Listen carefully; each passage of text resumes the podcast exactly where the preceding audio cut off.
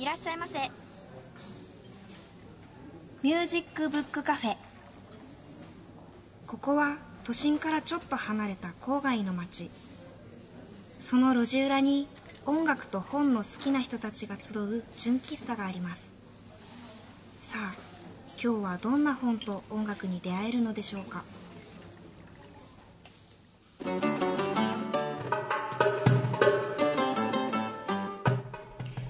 皆さんこんにちは。ミュージックブックカフェのほのかです。今ものすごく行きたい場所があるんです。サントリーニ島っていうエーゲ海にあるギリシャの島なんですけど皆さんご存知ですか？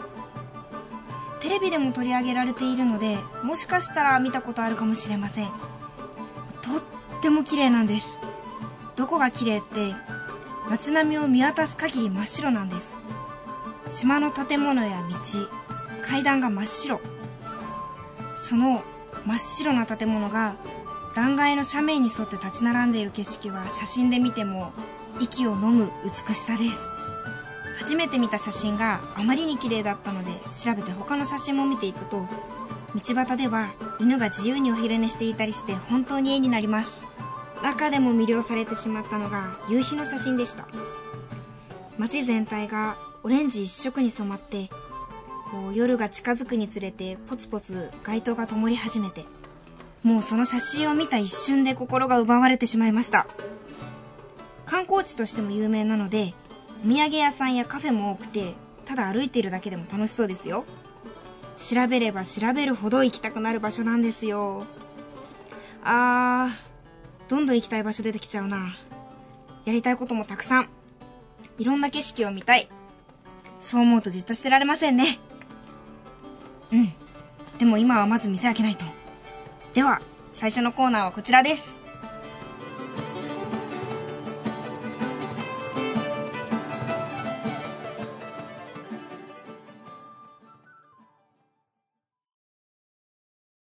ブックでトーク。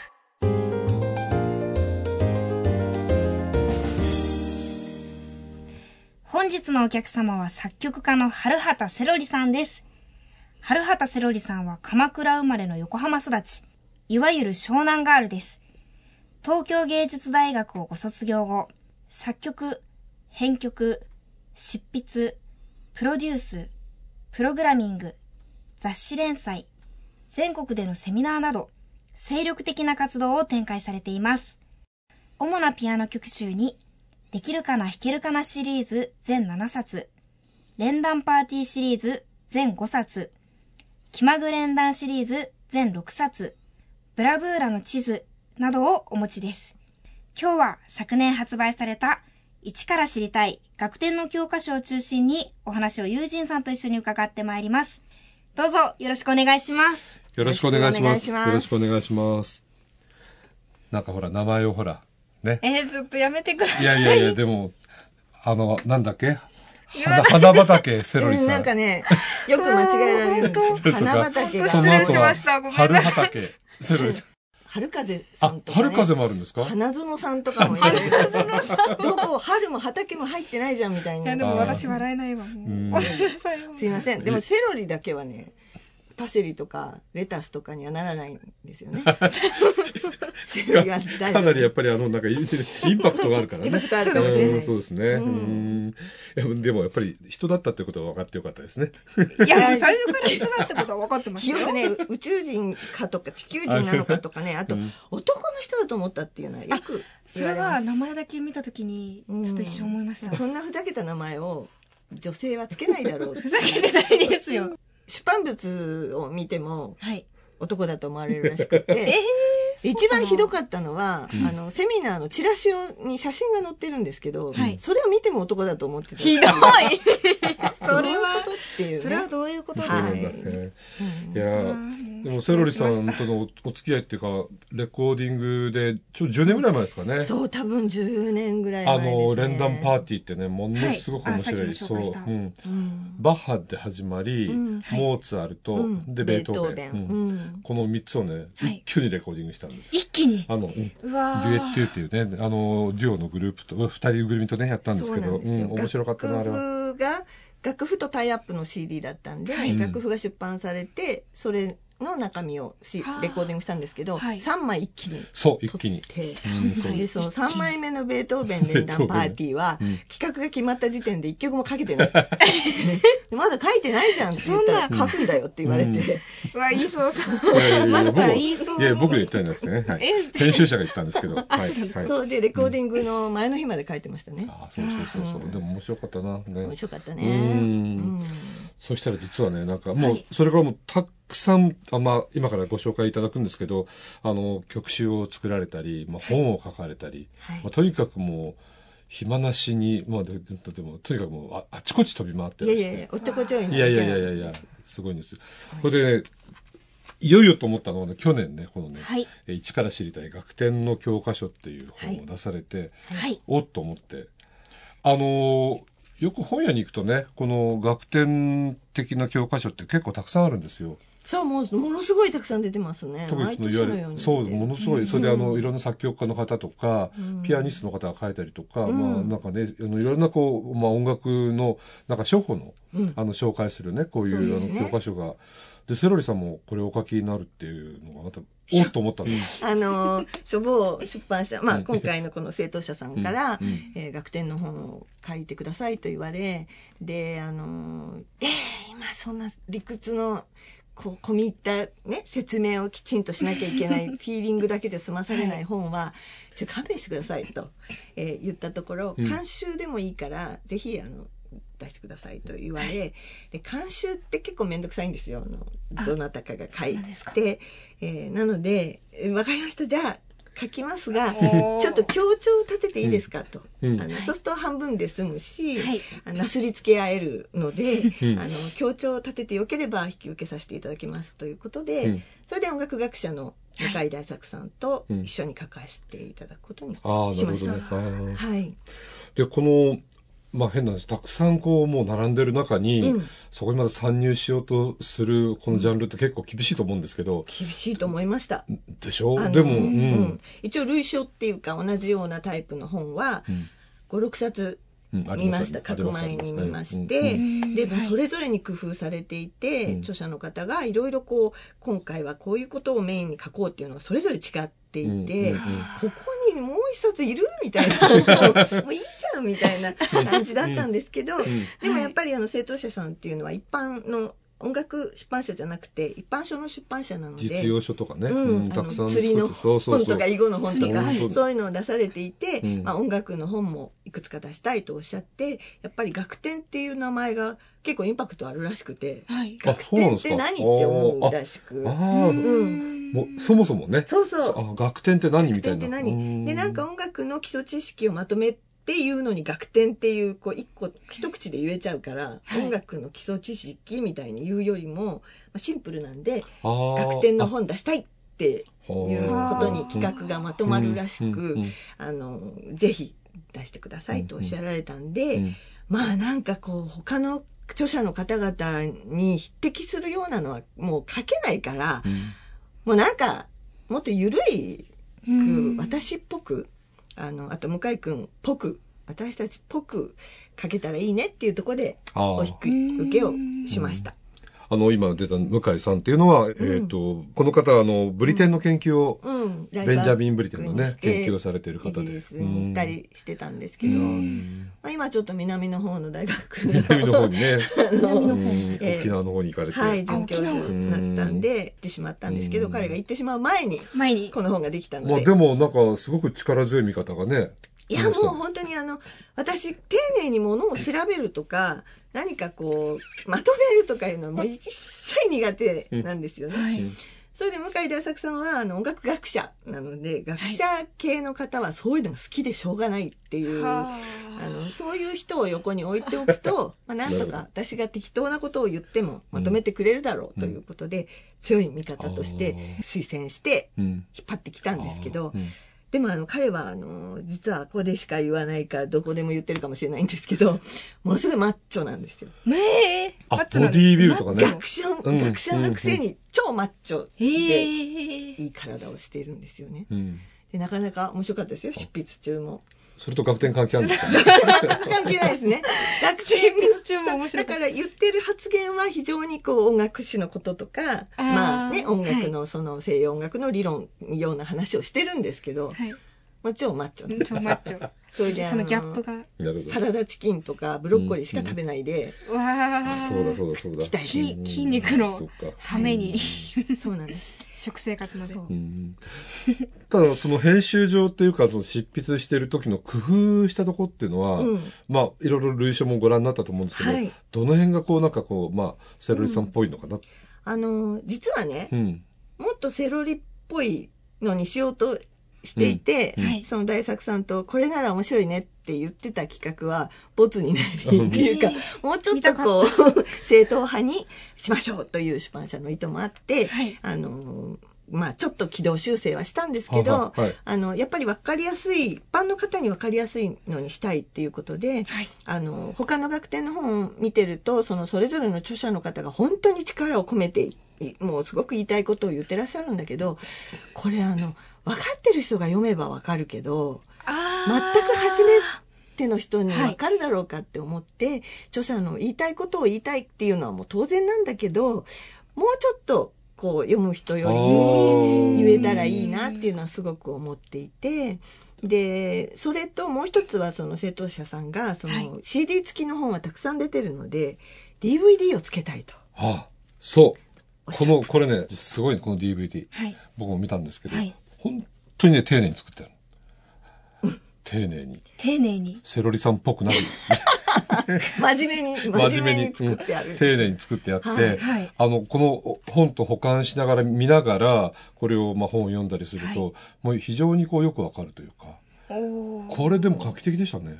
まあ、あの、その CD でね、音を聞かせながらっていうのは文字だけよりも分かりやすいっていうのはあったんですけど、DVD で、ほらねって言ってピアノを弾くとあ、全然違う。授業受けてるみたいな感じまあ、ままさにその通り。しかもあの、向井さんのあの、マッチョなマッチョな姿が見れる。あ、マッチョな姿も見れる。するんでね、あの、うんあ着やすいし洋あー服ちゃんと着てタンクトップでやるうんんですかうんいやいやいや。うん。あなので DVD をつけたいと思うっておっしゃったんで、はい。実はその向井君と私は最初、て学典に DVD いる？みたいな 話で、別に CD でいいじゃんって、で、あとは文字で書けばいいんだからって言ってたんですけど、はい。まあ、あの、編集を担当してくださった編集会社の方が非常に熱心に、こういう絵があったらいいと思うとか、あとどういうふうに説明したらいいと思います？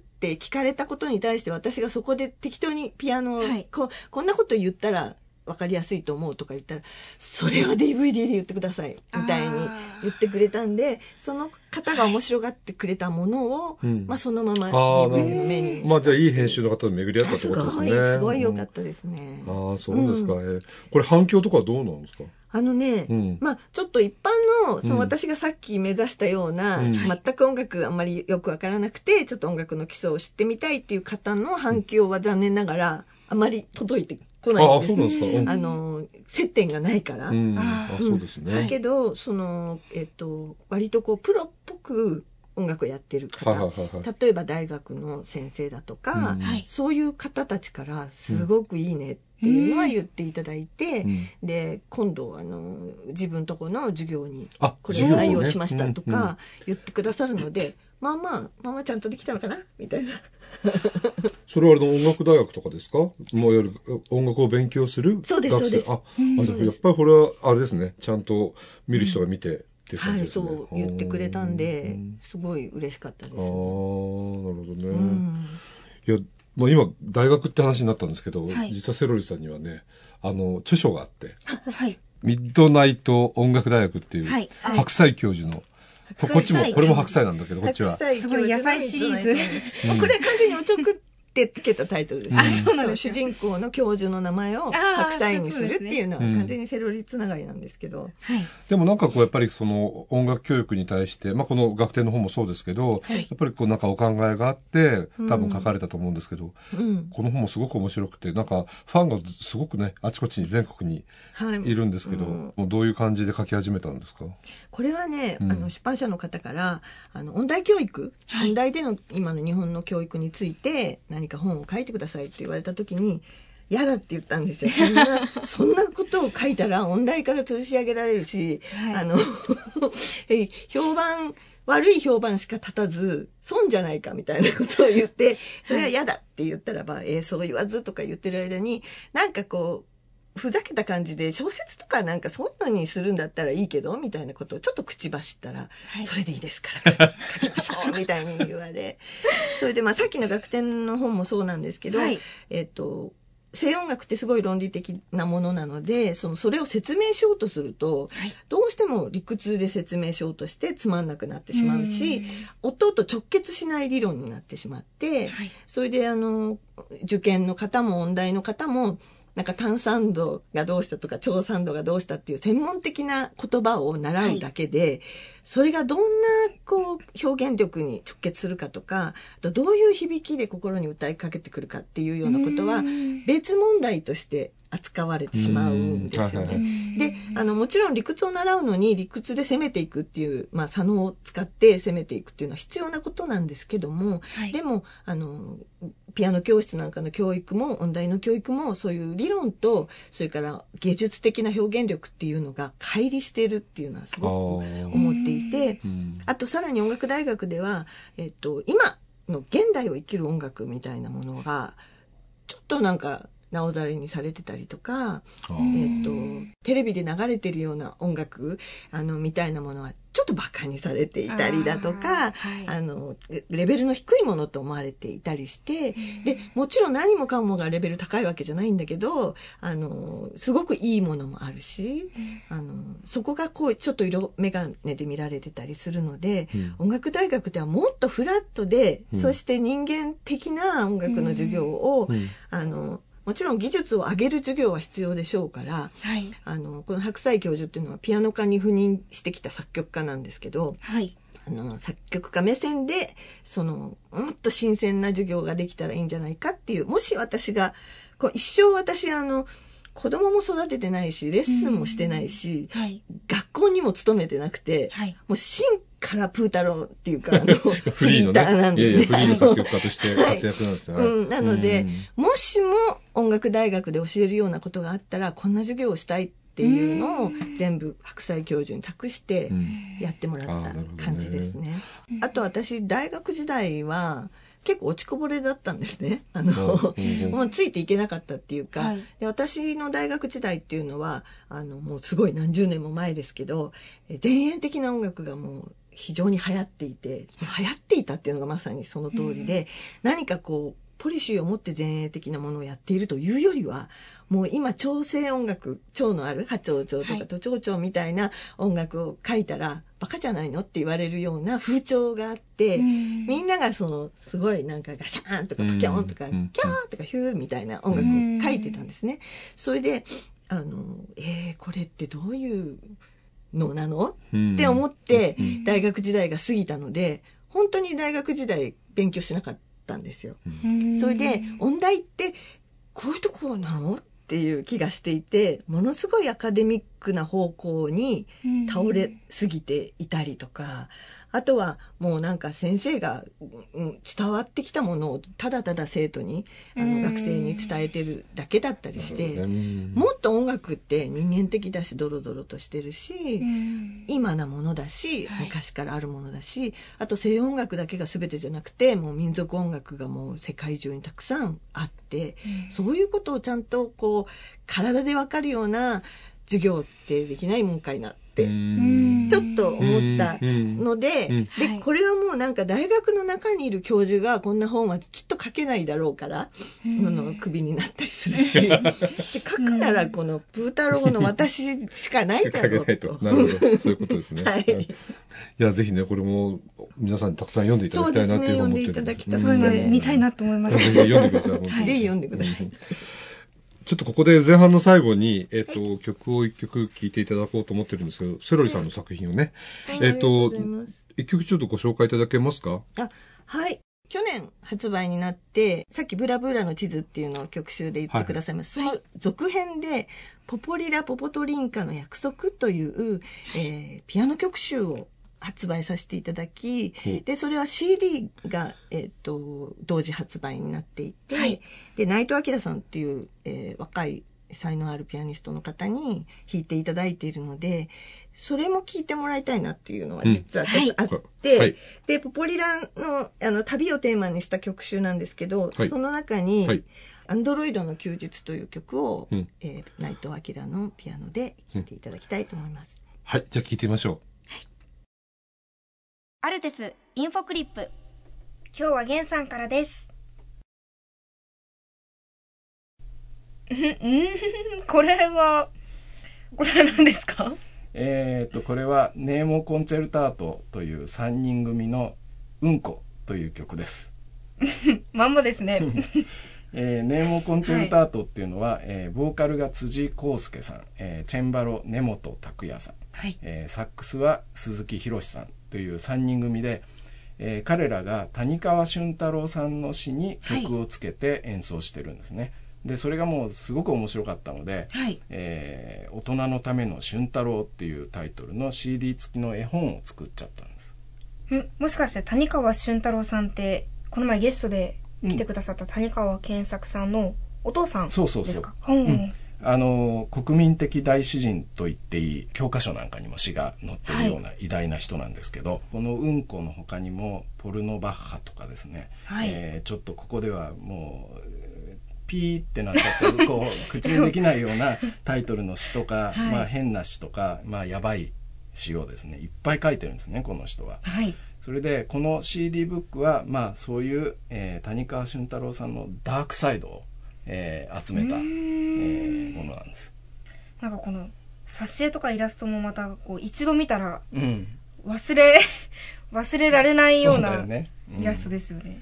あのー河合千秋さんっていうイラストレーターに、えーはい書き下ろしてもらったんですけれどうも、ん。もうなんかこうあの詩と相まってこうすごく想像力をかき立ててくれるようなイラストですよね。そうですうね。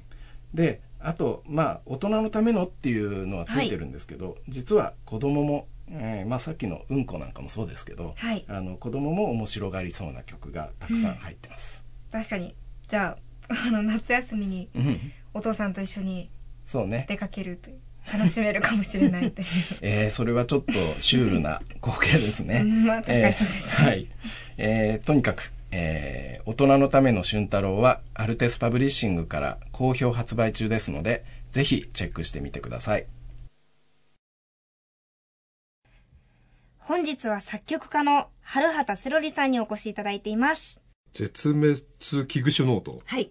なんかタイトルも非常に面白いんですけど、はい。これ僕もね、サイトで、ウェブサイトで拝見したり、音も聞いてものすごく面白いんです。これ説明してもらっていいですか？はい。えっ、と、これはですね、音楽の友社のサイトではい、月に1曲ずつ書いて、アはい。ップして連載、ウェブ連載をしてきた。音も聞けるんですよね。音も聞けるようになってるんですけど、はい。実は沖縄在住のですね、ペンネーム音の台所さんという。音の台所さん。うん。あの、本名は茂木純子さんとおっしゃるんですけども、はい。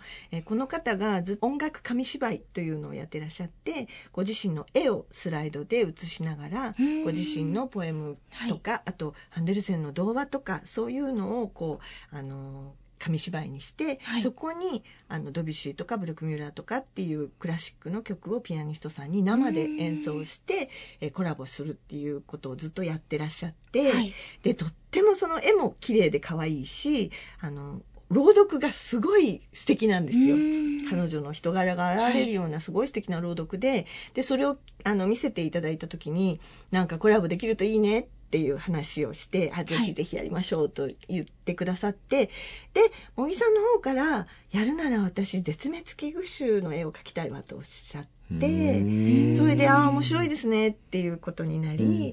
で茂木さんがまず何か絶滅危惧種をうん。選んで、あの聞いていただく琉球コナハズクも絶滅危惧種なんですけど、でこれ選んで茂木さんがそれにあの琉球コナハズクの場合はエコーっていうまああの音楽に関わる言葉をはめて、うんまあ他にはビバーチェだとか、あのクレッシェンドだとかっていう音楽用語をはめて、うん。それで絵をあのあこのハズクが出てきた絵を描くんですね。はい。で、このハズクの時は特に私にその彼女がハデルマ島で聞いたこ琉球コノハズクの鳴き声を送ってきてくれて、はい。で、その本当にエコーをしてて、こっちで、あの、旦那さんが、ほほーって言ったら、向こうで奥さんが、ほほーって答えてるような感じに聞こえるような音源を送ってくれたんですよ。で、それから触発されて、うんで、まあ、他の動物もそうですけど、その絵と情報に触発されて、一曲短い一曲を書くんというスタイルで、ね。18回連載しました。えーじゃあその、ちょ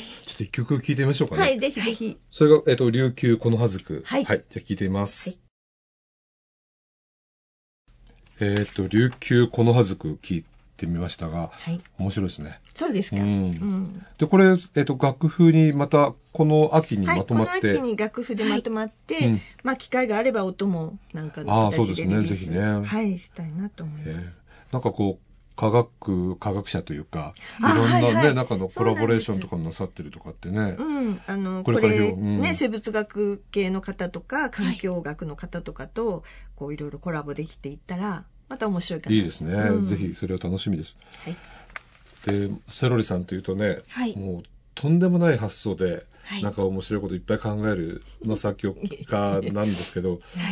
ちょっとこの自分でこのレのあれにレジュメに書いてる真面目にふざける教材。はい。すみません。例えば、あれですか、一本指まずは、一まず、まず一本指ですかね。一番最初にふざけたのは、リレー連あ弾。、リレー連弾だ。っていうやつがあってですね、ああの、えっ、と、二人で普通に連弾してると、ふめくりと見せかけた人が下から乱入してきて、で、こうずれなきゃいけないので、上の人がはみ出しちゃって、はい悔しいからまた下から入ってくるみたいな。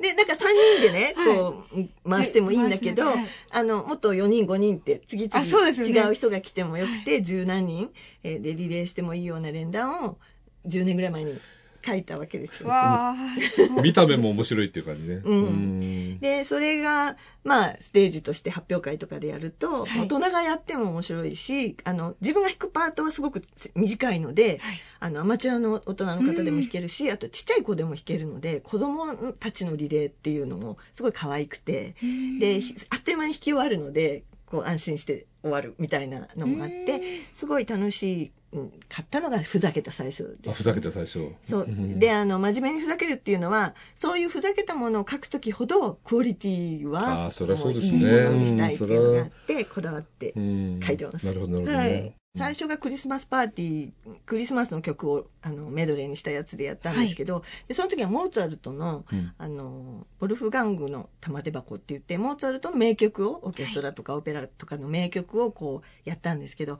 クリスマスはもちろんモーツァルトの時ももう本当みんなコスプレしてリレーするわけですよ。で、それが YouTube に上がったりすると、うん。もう他の人たちもこう対抗してコスプレをするので、セロリの曲はコスプレをしないとダメみたいなうん。感じになって、はい。まあ皆さんに楽しくやっていただいてます。その次は何ですかね？その次はね、うん。一本指ですかね。一本指一本ね指。一本指って何ですか？不思議でしょ？い一本。指。一本指で弾くってことですか？ああの、これね、マスターも、あの、はい。きにあの、ライブに来てくださったんですけど、はい。5人のピアニストで、あの、ライブをやってたことがあって、その時に5人、5人ピアニストがいるのに1台しかピアノがない。はい。で、5人で全員が親指しか使わないっていう、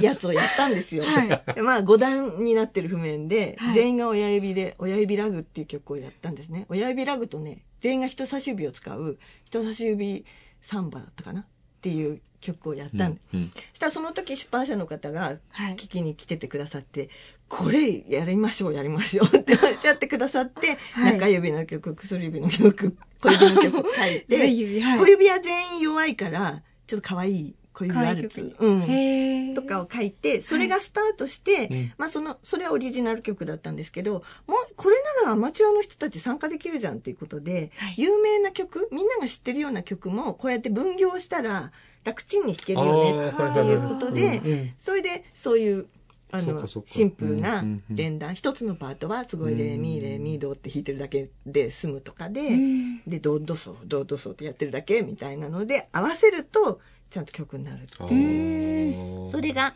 気まぐ連弾シリーズってういうんやつですね。なるほどね。はい。ぎゅうぎゅうですけどね、5人。そうですね。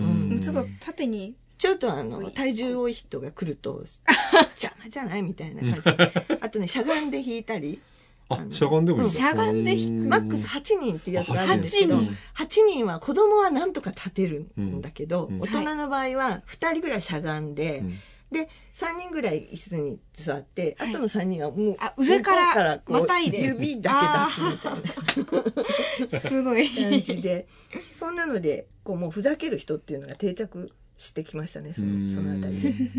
なんかその辺のセロリさんのこの発想のなんか源っていうか、なんかどどういうところにこうあるのかなっていつも思うんですけど。うん口から出まかせなんですよね。いやでも出ま任せだったらなかなかこう、こうまあ言っても楽譜になったりそうですよね。だから、えっと、まあ、大学の時ね、落ちこぼれだったっていう話をしましたけど、もう才能のある人はたくさんいて、そういう方が、まあ、現代音楽を引き継いでいったりとか、大学教授をやったりとか、真面目なところはやってくださればいいと思っていて、はい。で、あと、いろんな発想を持ってる面白い人たちも世の中にはたくさんいると思うんですけども、でも一応ちゃんとした音楽教育を受けていてそれであの音楽と関わってきているけどふざけられる人って結構少なくて、うん。で私はその天才ではない凡人な代わりにそのふざけふざけようという遊び心が、うん。まあ、これだけはふつふつと湧いているのでもう私はふざけるのがうん。使命だと思って、うん。それでも割と子供の頃からそういうなんか発想したんですか？どうですかね。なんか小説書いてましたね。あ。中学の時小説書いて。うんあの、サスペンスラブコメディみたいな小 サスペンスラブコメディ。サスペンスラブ、あ、違う、スポコン、スポコンサスペンスラブコメディ。すごいいろんな要素が今。書いてましたね。いろんな要素入ってますね。はい。サッカー部を舞台に、うん。サッカー部で女の子が活躍するっていう、でも殺人事件とか起きるってあいう。ー。のを書いていて、はい。で、その、その発想、もう本当になんか出すのが嬉しくて嬉しくて、でそれを友達とか、うん。あと先生とかがすごい喜んでうん。読んでくれたりしたので、まあ、そんなとこですかね。ああ、じゃあやっぱりなんかこう、なんか考えていろんなことをアイディアを出したり、うん。ストーリー作ったりっていうのはもうちっちゃい頃から、ちっちゃい頃からやっぱり好きだったんですね。本当になんかどんどん出てきちゃって、うん。あの曲書く時も、うん。あの真面目なピアノ曲集でも、うんあの曲より先にタイトルがバンバン出てきちゃって。あそれで変なタイトルがいっぱいある。ああ、それでタイトルにマッチしたような曲ができてくるみたいな感じがあるんですか？うん、実はね、うん。あのみんな言葉から先にセロリさん作るよねって言われるんだけど、うん。本当はその言葉を作ってるんじゃなくて、うん。タイトルを考えると同時に曲は曲ができてるんだけど、うんうん。それを書きちゃんと書いたりあとピアノで弾けるような形に丁寧にまとめたりするのは時間がかかるので、あのタイトルだけバーッと並べちゃうんですよね。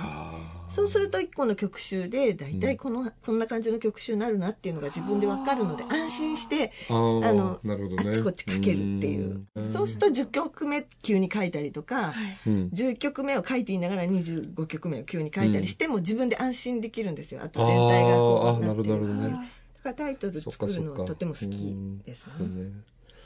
でそのさっきのいろいろあの遊び心のも出たんですけど、またなんか連弾シリーズがなんか出るんですよ8月に。はいもうこれもうすぐなんであえーっともう書き終わってるんで安心して 告知できるんですけど、うんまあ、私の場合その全国でアマチュアの方たちもそうだけどあのピアノ教室の生徒さんたちがうん。弾いてくださるケースは多いので、その真面目に教えてなきゃいけないピアノ先生方ももう発想を豊かにしてふざけてほしいっていうのがすごくあって音楽もっとその何しなきゃいけないとか、あの正しく弾こうとかそういうことからはみ出してほしいっていうもうみんなを腰砕けにしたいっていうのがあってでそうするとそんなそんなそうそのあの本見ただけでありゃーってなってほしいっていうのはすごくあってで教材とかもふざけた教材たくさん作るんですけどそれの一環でそのリレー連弾をあの今までこう各本の中に1曲ずつぐらい仕込んできたんですね、はいはい。普通の連弾の本の中にうん1曲ずつ入れたりしたのを、うんもうリレー連弾だけで一冊作っちゃうと。作ろうと。うん。はい。それであの今その音楽の友社さんも全音さんもその動画コンテストみたいのをやってるあのであそうですね。で、そういうのの素材を提供するためにも、うん。うん。うん。リレー連弾で一冊作ろうよっていう話になり、うん。それをですねあの B セレクションっていうタイトルでですね。B って何ですか？B にちなんだあ B にちなんだ曲をなんだバロックとかバレエとかあと作曲家もバッハベートーベンブラームスとかそれの連弾を。うん、それらを、う。ん。バッハがブラジル行ったらみたいな、うんうん。バッハ B in B みたいので、うん。B in バ B ッハ in ブラジルみたいので、その B くくりでうん。5曲、あ、のなんかこれは動画コンテストがあって、これも応募できるってことですね。そうです。あん、の、応募できる本が、うん。あの、募集要項として、うん。これとこれとこれ、うん私だけじゃなくいろんな方の本が出てるんですけど、うん。これ早速出てすぐ今年のコンテストの課題曲になるので、あそうですか。ぜひ皆さんコスプレして。コスプレして。あのー最初の話に戻るんですけど、はい。その、楽天のね、はい。うん。えっと、今日のキーブックなんですけど、はい。あの、これ、いろんな方がまたこれからも使うと思う。どんな感じで、なんか使ってもらうと、セロリさん的には嬉しいな、みたいな、なんかありますか？私はやっぱりその、えっと、長酸和音とか、炭酸和音とかって言った時に、そう、文字面ではなく、あの、音でぜひ体験してほしいし、それをその、こう、繋いでいくとどうなるかとか、リズムも、こう、リズムっていうものをどういうふうに捉える考え方があるのかっていうのを、まあ、あの、皆さんが体感していただけるといいなと思っていて、もしこれを例えば、あの、おこれを使って教えるっていうような方がいた場合に、その文字面だけで教えるのではなくて、あの、音楽とこう、共存させながら、あの、ほら、素敵でしょ？っていうふうに教えていただけると嬉しいなと。なるほどね。うん。最後に、えっと、まあ、僕とセロリさんが一番最初にね、ちょっとお仕事させてもらった、はい、初めてのお仕事の時の思い出の曲。思い出の曲、思い出の曲を、はい。あの、何いきますか？えっとね、うん。いろいろ考えたんですけど、うん。ちょっとインパクトのある、うん。えーのがいいかなと思って、デュエットゥというデュオがあの演奏してるんですけど、うんモーツァルト連弾パーティーの中のうんトルコマーチダイナマイト。これがね、途中でトルコマーチじゃないソナタがぶっこぶっ込まれてくるっていう、うんうんはいちょっとやっぱりふざけてるっていうやつです。えーえーじゃあ、聞いてみましょう。はい。モーツァルト連弾パーティーよりトロコマーチダイナマイト。演奏はデュエットゥのお二人でした。はい、ありがとうございました。もう時間が、あの、ギリギリになってしまったんですけど、はいえっと、何かこれからの抱負とか。はい。まあ、今年も予定されている、うんあの、曲集の出版もいろいろありますし、本もないこともないんですけど、私今思ってるのは、その何か音楽というツールを使って、こう人々の心を開いたり、あと脳みそを開いたり、えっ、と、なんか道筋を開いたりするような音楽で開くっていうことが何かできないかっていうのを考えているので、うん。その方法を探したいです。あ、なるほど。まあでも今までもね、ずっといろんなその、セロリさんの楽譜っていうのは、その開くっていうか、ことをずっとなんかこう、僕たちに訴えかけてきてるっていう思うんですけど、ますますじゃあこれが本腰が入ると。どうなることやらですね。はい。でも楽しみにしてます。はい。今日はどうもありがとうございました。ありがとうございましたありがとうございました。本日ご紹介した、春畑セロリ、向井大作著。一から知りたい学典の教科書は、正当者より好評発売中です。佐藤博人のハートフルコーラス。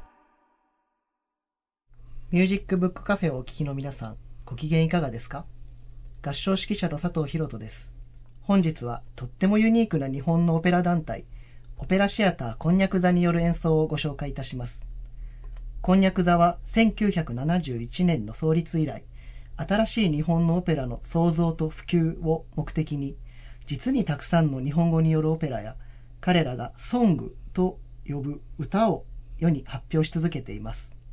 本日はたくさんのソングの中から林光作曲の女子をお送りします。これはかの有名な宮沢賢治の短編集注文の多い料理店に添えられている女の部分を作曲したものです。ここには賢治の創作への姿勢と生き方が美しい言葉で語られており、林光の作曲によってワクワクしてキラキラとしたソングに生まれ変わっています。クラリネット橋爪圭一、チェロ中田優、歌はオペラシアターこんにゃく座です。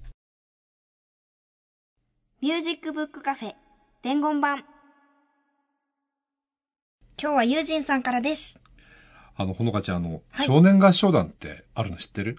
少年合唱団があるのは知ってます。知ってるうんはい。あの、今大体ね、えっ、と、全国にある少年少女合唱団って言っても、男の子がどんどん少なくなっていて、大体女の子が、はいあの、多いんだけど、あの、少年合唱団っていうのも非常にこう、少なくはなってきてるんですけど、ちゃんとあるんですね。で、その中の、まあ、老舗というか、あの、その中でずーっと活動している合唱団があって、はい。あ実はこの佐藤博人さんがはい。コーナー出てもらってるでしょ、はい。あの、彼が指導している、うんフレーベル少年合唱団っていうのがあって、これはね、かの有名なアンパンマンのフレーベル館、はい。うんここに所属している合唱団なんですね。うんあで、今年が第57回の定期演奏会を開くということで、はいしかもね、初代の指揮者って磯部俊先生なんですけども、この先生の生誕100年を祝うコンサートが開かれます。で、あの、この合唱団は、本当にあの、男の子、ちっちゃい子から、まあ、こあの、変声期がね、終わるまで、あのはい続いていくんだけども、とっても可愛らしく、それで、だんだんだんだん、こう、力強い歌声に変わっていくっていう合唱団で、あの、ぜひ皆さんにも聞いてもらいたいと思うんですけども、今年はね、ボヘミア民謡とドイツロマン派の調べ、僕たちの友達アンパンマン、はい。で、楽しい童謡を集めて、それから磯部先生に敬意を表してのありがとう先生。それから信長高富さんの作品集、僕らの未来というステージを繰り広げます。はい。コンサートは8月23日水曜日、文京シビック大ホールで、開演は午後6時半です。えーチケットのお問い合わせ等は、フレーベル少年合唱団事務局、電話03-5395-6600、03-5395-6600まで、ぜひ、ほのかちゃんもね、聞きに行ってください。はい。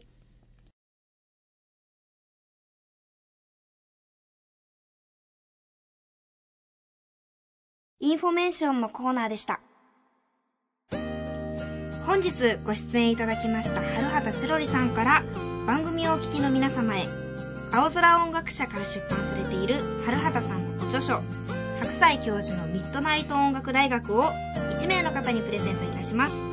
ご希望の方は、はがき、ファックス、メールに、お名前、ご住所、電話番号をお書きの上、ミッドナイト音楽大学希望と明記してお送りください。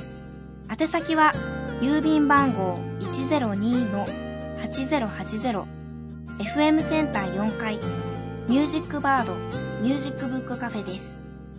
ファックス番号は、東京03-3288-8902メールアドレスは info アットマークミュージックブックカフェ .jp です。また、番組のホームページでもご案内しておりますので、そちらもどうぞご覧ください。ホームページのアドレスは http コロンスラッシュスラッシュ www.musicbookcafe.jp です。なお、当選の発表は発送をもって返させていただきます。たくさんのご応募お待ちしています。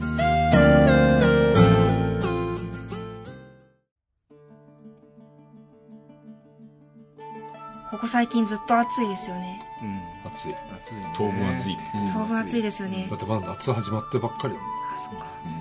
いや、なんか夏っていうと、麦茶、麦茶なイメージがすごくあって。うんえ、皆さんなんか特に好きなお茶とかありますか？今コンビニですごいいっぱいあるじゃないですか。そうねほうじ茶、玄米茶、うんジャスミン茶。うん私結構香ばしい系の麦茶とかうん玄米茶とかが好きなんですけど。そうね。アールグレイとか。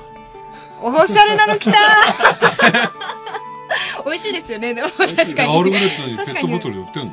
いや、わからない。だからなんか、そペットボトル縛りじゃないでしょあ、違うんだ。まあ確かにあ、そうか。まあそうかそうかんお茶といえばみたいなおしゃれ。おしゃれなの来ましたね。うんまあ美味しいけど確かに。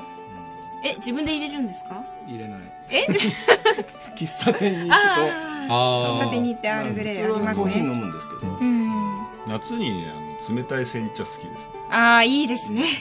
ちゃんと入れたやつ。自分で入れて。あ、自分で入れて冷やす。僕はね、朝ね、不思議なお茶をね、ペットボトル入れてもらってね、もう持って、持ち歩いてるんです。不思議なお茶うん、うんなんかいろいろ入ってるみたい。あああ。あよくわかんないもうわかんない、僕も。こあなんかいろんななんどていうんですかどそう、自分で毒ダミとか、いろんなものが。う。はあ。美味しい美味しい、美味しいっていうか、美味しくないらしいんだけど、僕には美味しいうん。ん。どうなんだろう？苦い苦い？苦くない、なんか不思議な味。うんええ気になる。うん。うちの事務所そういえば冷蔵庫にはい。ルイボスティーとプーアール茶となんとかなんかいろいろあるよ。はあ、ティーバええティーバ。ッグだけどさ。へえ。なんかやたらあるよね最近ね。行ってみよう、あるとするの。アルトスに飲みに。え、いや、私は飲めるので。ティーバッグでよきゃいいきなので、ジャスミンティーも。でもね、た水分たくさんとっお茶だて、け飲みに行ねく、の。夏を乗り切りたいですね。はいはい。では、来週も音楽の方に関するホットな話題を素晴らしいゲストと共にお送りいたします。どうぞお楽しみに。それでは皆さん、さよなら。さよさよなら。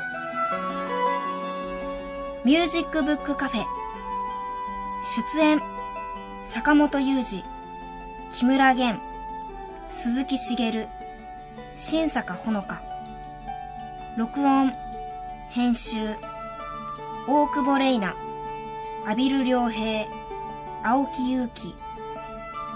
企画、構成、制作、友人プランニング、アルテスパブリッシング、制作協力、城西国際大学メディア学部以上でお届けしました。なお、お聴きいただきましたオープニング曲は、田崎水弘さん作曲のゴワゴワ。エンディング曲は、角田隆さん作曲の風の丘を古楽器バンドタブラトゥーラの演奏でお送りいたしました。それでは来週もどうぞお楽しみに。